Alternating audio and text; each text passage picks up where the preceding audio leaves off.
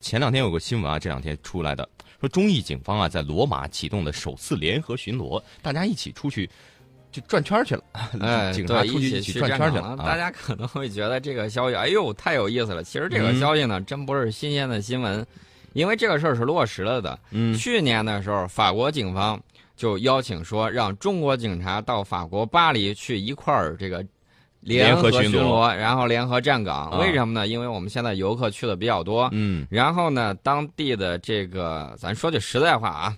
当地嗯去过的之后都知道，无论是意大利也好，无论是法国也好啊，这些地方这个小偷嗯，挺，多的。嗯很多朋友在去玩的时候，一定要加倍谨慎，你极有可能你这个东西就被偷了。对，被偷了之后，很多情况下会出现什么沟通障碍呀、对吧？哎对，沟通障碍特别不方便。有的时候他可能就是把这个护照啊，还有现金的什么之类的东西，他都放在了这个一个包里，一个包里啊的，然后呢被偷走了。被偷走之后，你没护照了，这事儿就不好办了。对啊，然后呢，他还要求助大使馆，整个方面呢就非常的复杂。所以说呢，现在这个意大利方面说得了，嗯直接把中国警察弄过来，然后咱一块儿巡逻。碰见什么问题的时候，中国游客直接就可以向中国警察进行这种咨询，然后这样不就方便多了吗？对这次去的警察只有四个，四个啊只是先去试一试。我啊觉得这个模式的，然后慢慢可以开展起来。对，可以合作的比较好。嗯法国那回呢，他当时提了这个议之后，后来有法国议员就不乐意，说你这个让别国警察到我们的这个首都过来，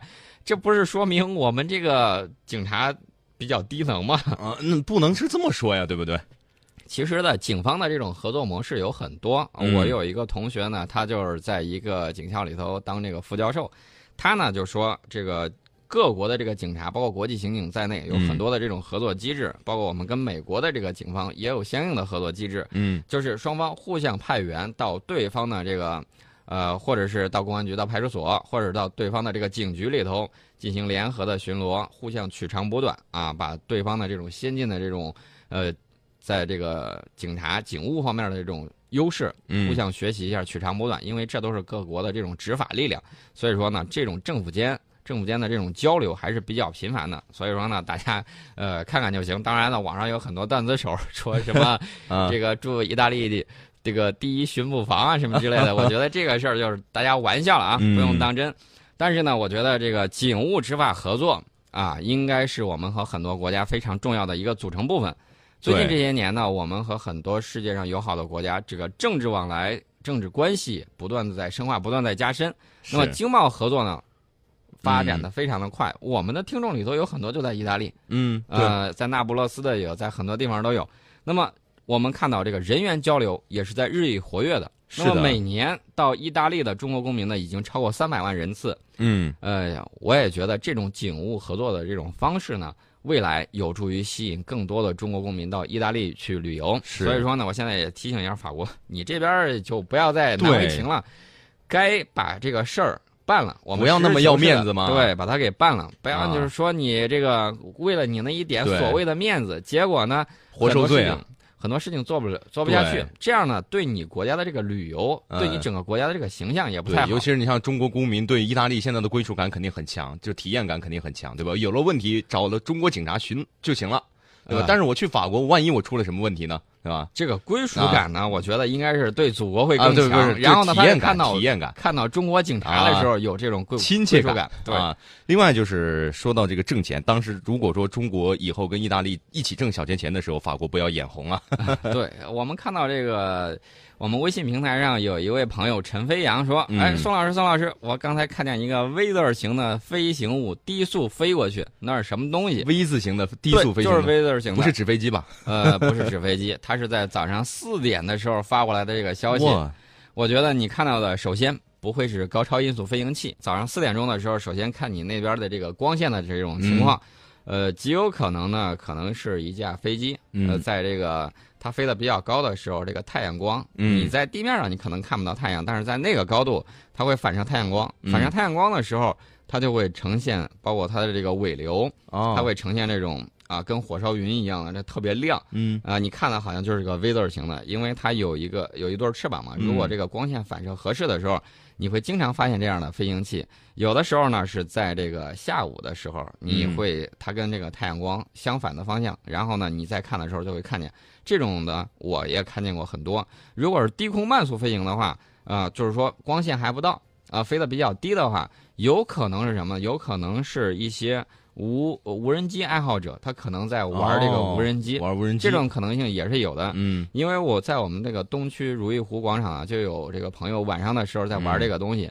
然后呢，它的这个无人机呢，其实我近处看了一看，它其实是什么样呢？其实跟八爪鱼一样，但是嗯呢，它就开了两溜儿的灯。这个两呃两溜儿灯正好呈 V 字形排列，然后呢，你看着好像哎呦天哦就空飞上过去之后，然后对这个与那个视力视觉的延时嘛，对是吧？这种可能性都是有的，嗯绝对不会是 UFO，这点你可以放心。嗯，所以更不可能是高超音速飞行器。对，嗯如果他要去看的时候，还可以查一下附近航班有没有正好从这个方向飞过，你附近有没有机场，然后查按当天的这个呃经过的航班或者起降的航班，你就会对此有所了解啊，嗯说不定你可以精准的定位到当时是哪一架飞机从你这个上头飞过去了。啊，我们再说一说这个高超音速飞行器哈，这个嗯高超音速飞行器现在是处于一个什么样的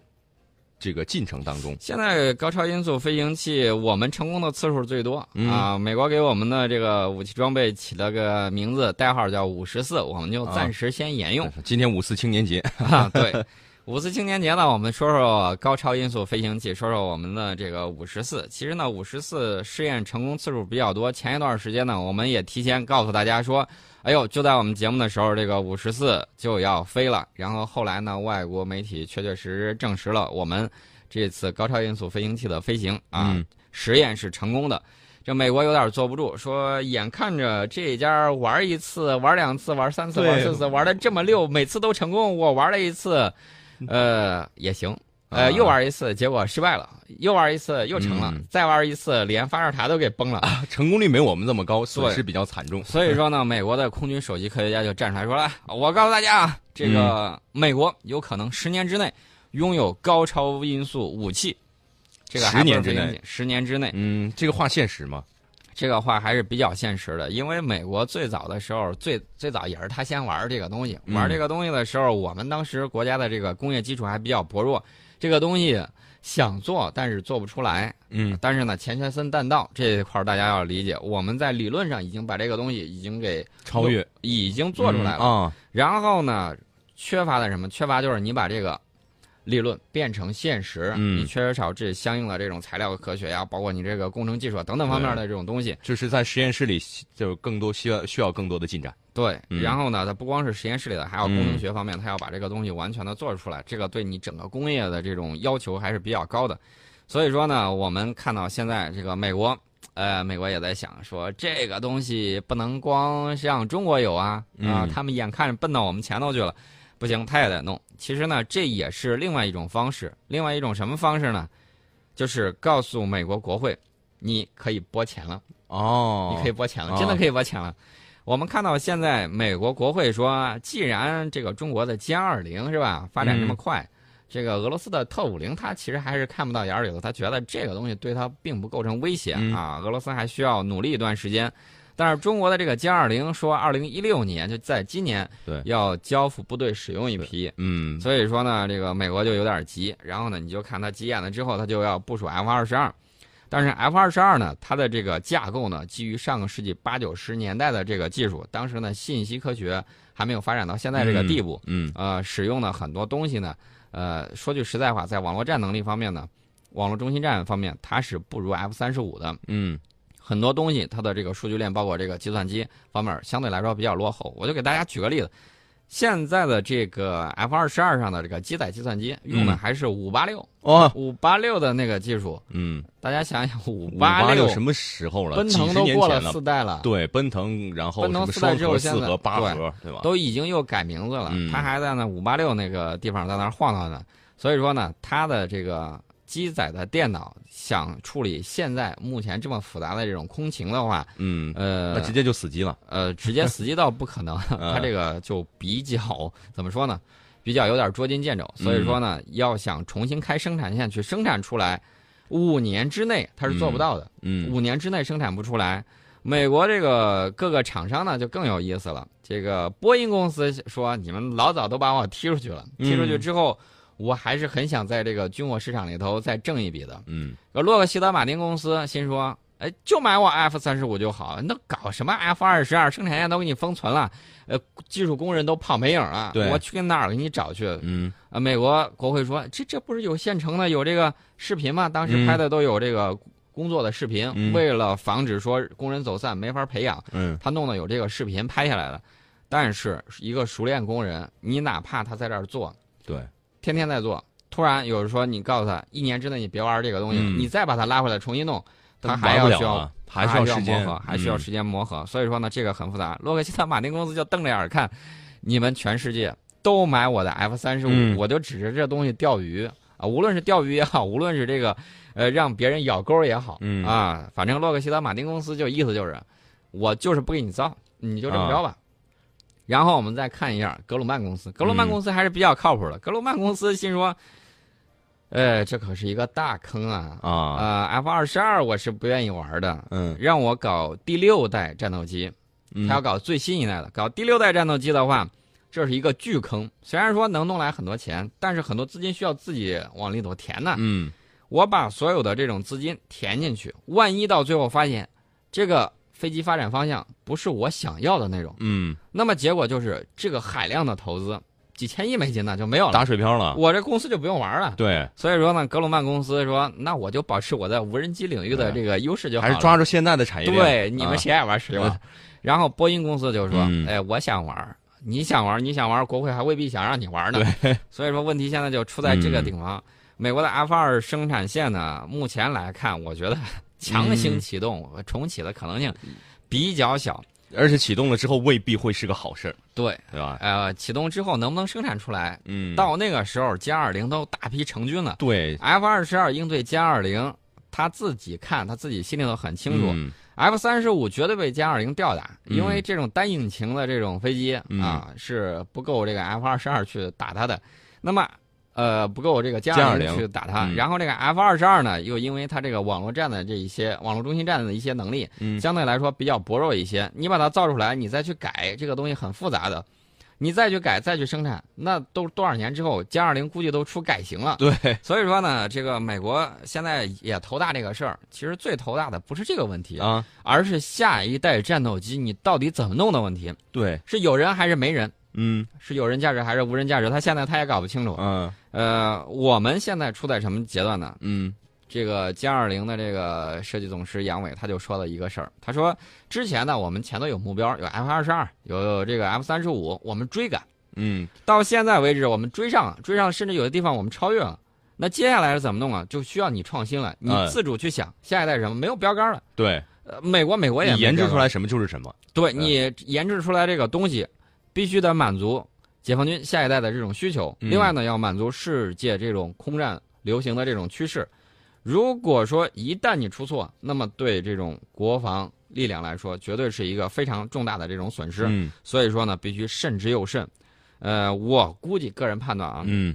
下一代下一代的这个战斗机极有可能还是有人的。还是有人。我个人感觉还是应该是有人的。嗯，最后一个时间段儿就不放片头了，因为抓紧时间让宋老师再给讲讲故事啊，我就听入迷了。啊，啊再讲个故事吧。啊说这个美国，呃，这几个公司不是想挣小钱钱嘛？嗯其实最好挣的还就是卖飞机啊，嗯卖飞机了之后，大家可能想了，一个飞机卖过去，这个小钱钱是呃上亿的小几个钱钱亿就的赚钱过来了。啊，但是问题是，这才是小数目，关键在嗯后续的飞行员的培养。嗯，飞行员可是比飞机贵啊，哦，飞行员的培养。然后呢，后续的包括零部件啊，包括你更换的一套东西，这个东西比飞机还要贵。嗯所以说呢，美国还是想这个挣这些小钱钱。但是呢，美国最近我看放了个风，呃但是是英国媒体曝光的，说美国说了啊，我不会为巴基斯坦出售八架 F 十六战斗机提供补贴，为什么呢？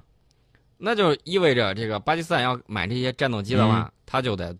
为此支付七亿多美金，是原来花费的两倍得半。花钱了嗯啊，这个美国呢，意思就是武器购买呢是个长期过程。呃，我看到靠谱的这个美国官员是这么说的：，嗯哎，这个项目呢，我们现在暂时不评论，嗯，是这个美国官员自己说的。哦，呃，因为 F 十六战斗机呢，之前美国曾经卖给巴基斯坦，这个是 F 十六 AB 型的。嗯巴基斯坦说了，我需要升级，你要不升级的话，我去买歼十去了。嗯，美国还是在极力拉拢巴基斯坦呢。我们一定要注意到一点，关系再铁，人家也有自身的利益在里头。嗯所以说呢，他一方面他也会买这个美国的战斗机。美国最早的时候跟巴基斯坦关系是挺好的，在上个世纪五十年代的时候，嗯然后呢，美国这个卖给巴基斯坦 F 十六，后来呢，就因为这个偏袒了印度，把这个巴基斯坦想买的这个 F 十六给冻结到哪儿，钱也不退，哦往往这儿一冻结，说这那这个做法太不靠谱了。人家就这么霸道啊呃什么叫霸权主义？这就是霸权主义，啊给你做生意强买强卖。啊，不光是强买强卖，钱我收了，东西不给了，这怎么叫买卖呢？所以说呢，这啊个就是美国比较霸道的一点啊。这个美国呢，心说你不是想买 F 十六吗？嗯另外，美国也担心一点，说这个你有了 F 十六 CD，嗯 那不就等于说中国也知道了吗？所以说他他觉得这点也也不太妥当。嗯美国也在担心什么呢？就是他这个技术啊，就是曲线的嗯 就到中国这儿了，所以他也在担心这个问题。另外呢，美国还有一点，他在考虑的时候，他还在考虑这个印度的反应。印度如果强烈反对，美国也不想得罪印度，嗯呃，所以说呢，美国一旦得罪了印度之后，印度一扭脸儿说：“哎，我这儿钱还是有的，谁这个看着这个钱哗啦哗啦一摇钱袋子，俄罗斯嗯也来，法国也来，啊，呃，我想买英式我也能买得到，你你爱给不给，反正嗯配置都差不太多，对有的还比你的好。我有钱想买哪儿买哪儿呗。对，嗯所以说呢，美国也不愿意因此呢这个把印度给彻底得罪了，所以说美国也在多方面的这个考虑。嗯呃，既然是考虑呢，你就多考虑一阵儿。但是斯里兰卡最近一段有点不靠谱。嗯呃，斯里兰卡这个有一个口无遮拦的一个报纸叫《星期日导报》，那说什么呀？他说这个中间商要求回扣太高，斯里兰卡购买这个巴基斯坦，呃造的这个枭龙战斗机呢，嗯单价已经被抬高到两千九百万美元，让斯里兰卡空军呢无法接受。同时呢，印度积极推销的这个 LCA 飞机，就是那个光辉战机，嗯三十、年磨一剑的玩意儿，啊，说品质太差，三十年磨出来一把盾剑，呃、能飞都很不错了，啊啊啊而且还掉漆呢，掉的稀里哗啦。我的天哪！他说这个嗯东西让人望而却步呀。相比之下啊、怎么办呢？他们决定说，干脆去俄罗斯去吧，嗯淘换一点儿这个俄制战机。它嗯的这个价格呢是两千到两千五百万美金，这个价格呢买苏两七是买不到的。嗯想买这个米格二十九，我估计也有点困难，怎么办呢？只能买二手机。买嗯，二，大家不要觉得这个淘宝上有二手货，对，这个顶飞机世界也有二两手。千五百万包邮。 对，很多国家它嗯这个财力不够，它只能去买二手的，嗯有的连二手的都不买，我租租飞哦机，哦，用完了还给你。呃，用完了也不是还给你，啊用完了之后时间长了变成我的了，我一直租着掏着这个银子，说白了等于相当于分期付款哦这种情况。哦，比如说，我们习大大到捷克去了，捷克是嗯一个小国，嗯它的这个战斗机有两架这个瑞典的鹰狮战斗机，这两架战斗机就是租的，哦，这啊两家是租的。长期以来租。呃呃，不光是这两架，它总共是十四架鹰狮战斗机，这嗯十四架是租的，它派出了其中两架，那其他的还要执行战备巡航啊，都等于说把它的这个鹰狮的七分之一拿来给我们习大大进行这个护航。嗯所以说呢，你看到捷克的这个诚意也是在里头的。